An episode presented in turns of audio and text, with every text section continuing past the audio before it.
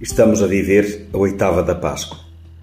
Nesta semana procuramos que ecoem fortemente no fundo da nossa alma as palavras dos anjos dirigidas às mulheres na madrugada da ressurreição.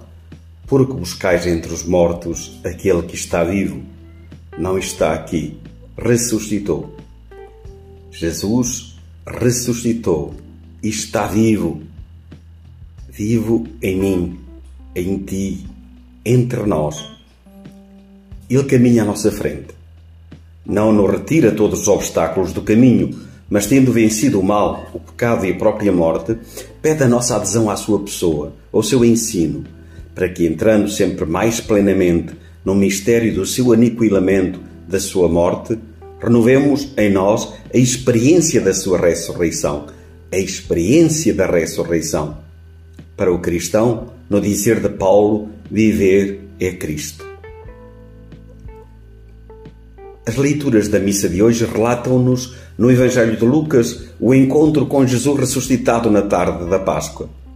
E nos Atos dos Apóstolos, os efeitos extraordinários deste acontecimento na vida dos discípulos e o modo como eles, mesmo sem quererem, tocam positivamente as pessoas que encontram no seu caminho.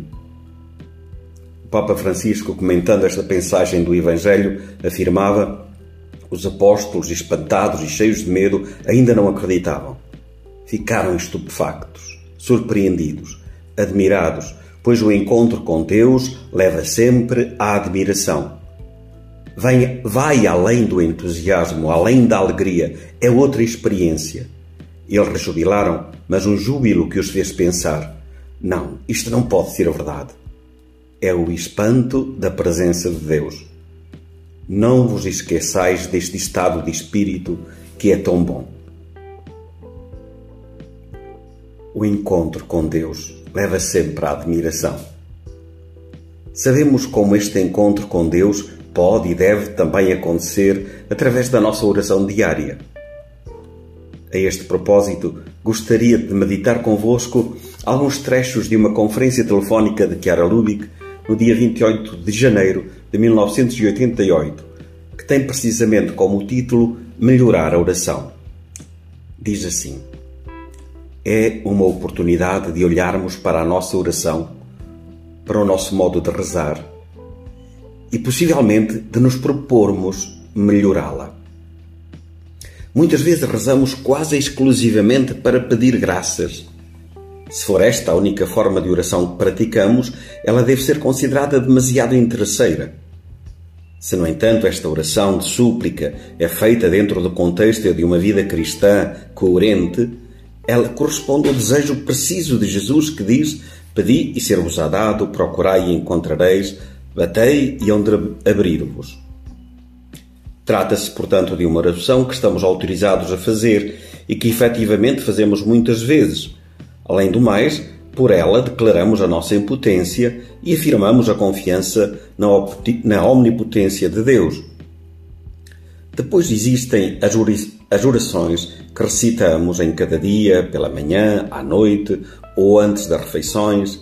Temos a missa, a visita ao Santíssimo Sacramento, o terço. São orações de louvor, de adoração, de ação de graças, que manifestam o nosso amor e que são feitas para dar glória a Deus. São as chamadas orações vocais que a Igreja aconselha. Estas orações, repetidas todos os dias, mantêm vivos e presentes os mistérios divinos em que estamos mergulhados: a encarnação, a redenção, a Santíssima Trindade, as maravilhas realizadas por Deus em Maria, etc. Finalmente, existe a oração mental. É chamada assim a oração na qual Deus atrai a alma à comunhão consigo. Nós experimentamos-la sobretudo no momento da meditação, mas também no decorrer do dia. Devemos melhorar a oração como cristãos. Ela é definida como elevação da alma para Deus, destinada a estabelecer o relacionamento, a comunhão com Ele. Está, assim, em função da unidade, e a nossa espiritualidade é a espiritualidade da unidade. Amemos então a oração, praticando-a, juntamente com o amor ao irmão e com o amor à cruz, ela se manifestará como uma possibilidade de união mais profunda com Deus. E o que de melhor podemos desejar? Nada mais doce e consolador que sentir no nosso coração a presença amorosa de Deus. Nada nos torna mais fortes que o facto de nos sentirmos amados por Ele. Estas eram as palavras de Chiara. Jesus ressuscitado está em caminho conosco para nos fazer entrar em comunhão com Ele e nos introduzir na sua comunhão com o Pai e o Espírito Santo. A essa comunhão chega-se pelo amor aos irmãos, pelo amor à cruz e pela oração. Hoje procuremos melhorar a oração. Hoje, melhorar a oração. Vamos juntos